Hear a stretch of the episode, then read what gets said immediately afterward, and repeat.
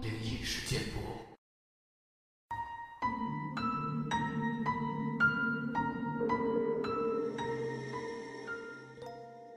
嗨，你好，欢迎来到今晚的奇闻事件部，我是主播莫大人。本节目内容纯属虚构，故事效果不足为信，也请各位朋友千万不要模仿。今天这期节目呢，咱们继续分享搜救队的诡异经历。我参加雪山救援的经历很少，偶尔参加几次，也属于碰巧遇到来帮忙。关于雪山，我觉得最诡异的，是一次外出活动的晚上，宇哥讲的一件他亲身经历的事儿。那是两千零几年的时候，宇哥还是未婚青年，一个狂热的户外运动爱好者。当时他们一行二十多人，决定去挑战梅里雪山的一处野峰。当时驴友出行危险重重，装备常常不齐就上路了。所谓半条命给天，半条命靠地。他们出行之前，发现天气没有预计的晴朗，但大家不想扫兴，还是依照原计划出发了。在抵达大本营前，一切都很顺利，但开始登峰时，一切就不那么美好了。人迹罕至的地区，陡坡和冰壁是常态。大伙儿前进速度很缓慢。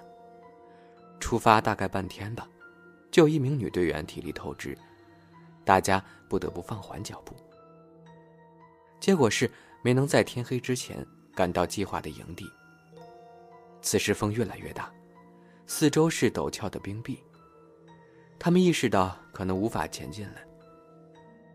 但也没人敢在雪山的夜里返回大本营，因为夜晚赶路很容易偏离方向，一旦迷路，就有跌落悬崖的危险。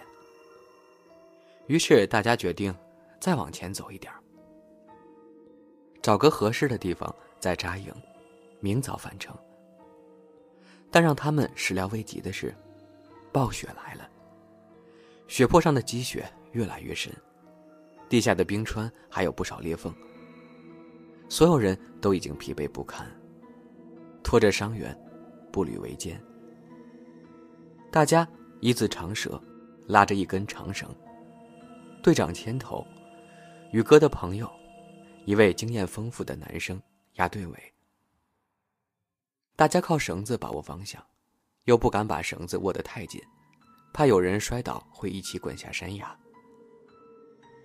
在一段冰雪和岩石混合的路段，风雪太大了，让队尾的几个人偏离了行进路线。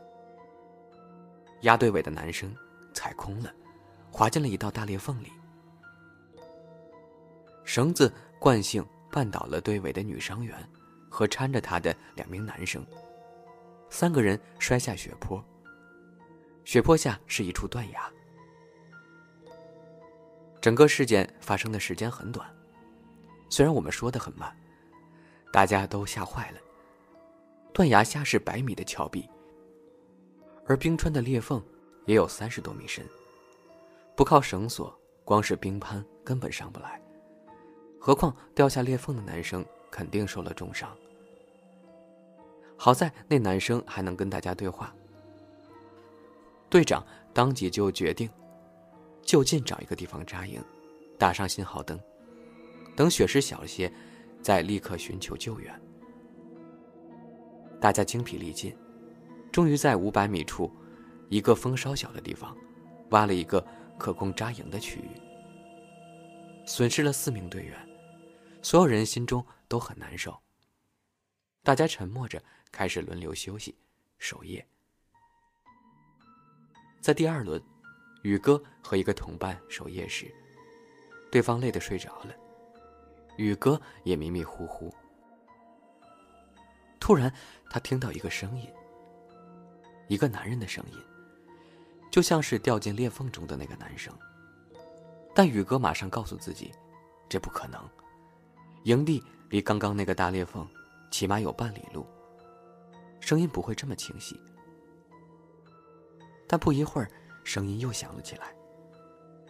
宇哥忽然意识到，他是在喊救命的，而且感觉声音就在附近。宇哥当即决定去裂缝那儿看看。他带着冰潘走了不到一百米，又一声救命响了起来，吓得宇哥一个踉跄，倒在地上。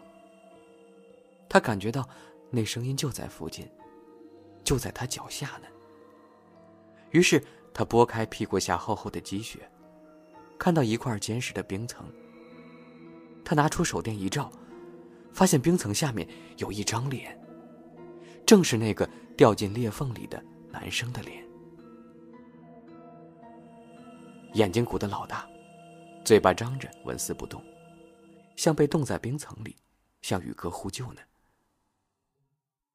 宇哥吓得立马甩起冰潘往地上一砸，冰层被砸出一个大窟窿来。宇哥慌忙的跑回营地，叫醒同伴们。他说服自己，是太疲惫产生的幻觉。为了不引起恐慌，也没和同伴提起这件事儿。第二天清晨，雪势渐小了，大家立马启程。一晚上风雪交加，又有几个人倒下。队伍经过大裂缝时，大家试图和下面的男生说话。却没有任何回音。搜救队第三天清晨赶到了事发地。傍晚时候才把那个男生的尸体捞上来。男生遍体鳞伤。最匪夷所思的是，男孩的脸上有个窟窿，和宇哥昨晚冰攀砸下去的位置一模一样。搜救队的解释是，裂缝下有大量坚硬的冰锥。和岩石，男生坠落时就已经致命了。但大家都明白，男生摔下裂缝后，明明还和他们有过对话呢。宇哥在结婚之前，依旧挑战过很多座雪山，但他再也不会在天气不明朗的情况下行动了，也绝不会带着伤员继续冒险。值得一提的是，后来他买了一把新的冰盘。而一直陪在他身边的那把，他将它埋在了梅里雪山厚厚的积雪中。我们平时除了出任务，也会组织大家参加一些户外活动，打着冒险的名义，名正言顺的撩妹。那次我们去自然保护区耍，结果碰上了一家人出来露营，本来就准备回去了。结果孩子丢了，爸妈很着急。因为职业素养，我们马上分组四处找寻。结果男孩是捡桑葚，跑远了一点我和同事倩倩很快就找到了他。小男孩叫亮亮，长得特可爱。我和倩倩就想说陪着他们走出去。倩倩一路上拉着亮亮的手，亮亮。一口一个姐姐，叫的倩倩心里美死了。最后快把他们送到保护区管理站的时候，倩倩嘱咐亮亮，以后不要乱跑，离开爸妈身边的时候要先说一声，知不知道？结果亮亮回答说：“没事儿，姐姐要带我去的。”我们忽然明白，这个姐姐，可能不是指倩倩。刚刚小男孩一口一个的姐姐，可能并不是倩倩。我们就问他：“姐姐是谁呀？在哪儿呢？”结果亮亮告诉我们：“姐姐在我们刚刚出森林时就回去了，还跟他说，下次再来了带他玩。”亮亮爸妈觉得事情不大对劲儿，妈妈就把他带到车里去了。爸爸告诉我们说。亮亮之前确实有个姐姐，但是后来他姐姐在一场事故中去世了。爸爸对我们表示感谢之后，马上就离开了这儿，留下我和倩倩，看着他们开车离去的背影，在风中凌乱。探洞是户外活动中风险较大的一种，除了山洞、岩洞以外，还有未被发现的地道和防空洞。这些人工开凿的洞穴，因为年久失修，很容易塌方，加上空气不好，很容易导致意外发生。接下来要说的呢，是一次过程简单，结果却让人细思极恐的救援。那是在几个小城市环抱的树林里，一群驴友在树林西南角发现了一个很隐蔽的野洞，他们决定进去看看。大家相继爬过一人宽的洞口后，发现了一个宽敞的通道。这通道内还有几扇铁门。他们穿过铁门进去以后，才发现，这是一个有些年代久远的防空洞。防空洞里道路有些复杂，大家左拐右拐的，走了一段路之后，发现全是类似的通道，很是无聊，没什么惊喜。携带的照明设备也很有限，四周黑漆漆的，感觉很压抑。大家不再兴奋的聊天了，四周只剩下沉闷的脚步声和小心翼翼的喘息声。或许是环境太过压抑，也可能是因为通风不良，队伍中部分人开始感觉到胸闷头晕。加上防空洞里的确没有什么新鲜玩意儿，他们就决定返回了。于是他们按照原路，七拐八拐的往回走，却找不到出口，迷路了。大家只能凭着记忆继续走。不晓得走了多久吧，他们走到一个大厅，地方很大，看不到边，但空气比通道里要清新很多。他们决定在这儿休整一下。没过多久，就有几个队友说，听到了一种声音。有人说是咳嗽声，有人说是脚步声，还有人说是在喊他们的名字。反正说法不一，大家很紧张。他们简单的在墙上做了记号之后，立马就从一个通道口离开了。返回通道后，大家开始加快脚步，在防空洞里乱窜，最后一路小跑，总算找到了出口。但是出来后，他们发现有两个男队员不见了，电话还关机，但他们也不敢再进去了，就只好打了电话救援。我们接到求援信息后，一个半小时左右，集合赶到了洞口，很快布置好队伍。我们就爬进洞去。经过了四扇锈迹斑斑的铁门，我们进入到了防空洞里。其实洞里的通道并不复杂，但是潮湿的空气伴着一股霉味儿，的确让人很不舒服。我们推测防空洞里应该有塌方或者是积水。我们一边走一边叫两个走丢男生的名字。没过多久。就得到回应，大家循声而去。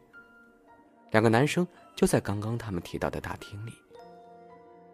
大厅大概有四百来平，四周有八个出口，一个通道口的墙上还留着他们刚刚做的标记呢。这应该就是防空洞的中心区域。大厅一角的顶已经坍塌，墙角里满是积水。我们很快就把两个男生带出了防空洞。并对他们口中的诡异现象做出了解释。通道很复杂的体验，应该是压抑的环境带来的方向感迷失。奇怪的声音应该就是两个走丢男生发出的声音。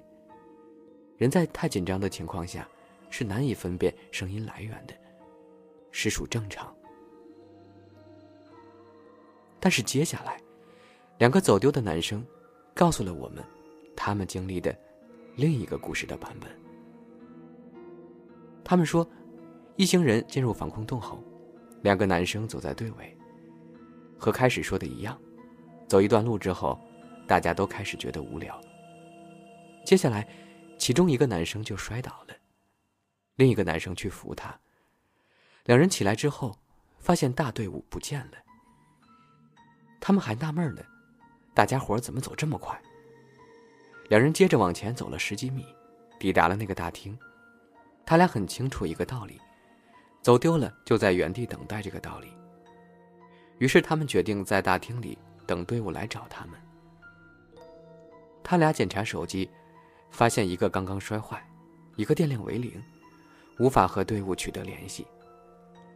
两人只好试图喊其他人的名字，引起大队伍的注意。但是大队伍好像消失了一样，根本就没有人回应。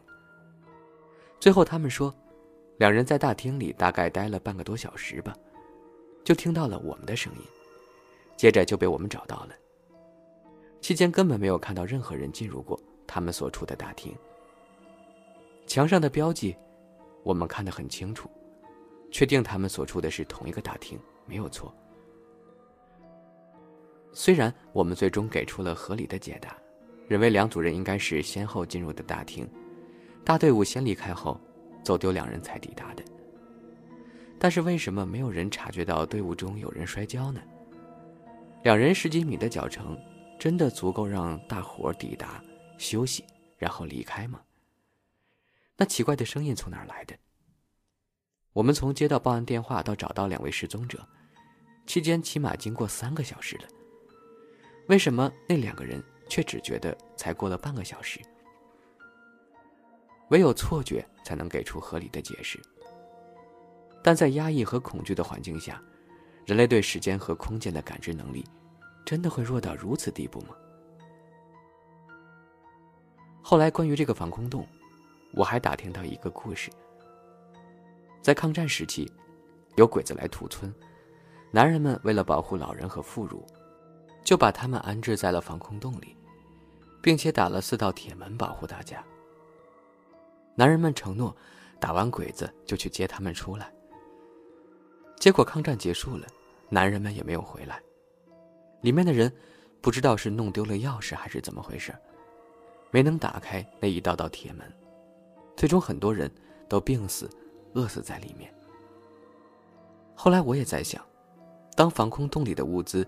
被一点一点耗尽，大家因为饥饿和疾病变得虚弱不堪时，也许所有人还抱着一丝希望，觉得有人会回来救他们。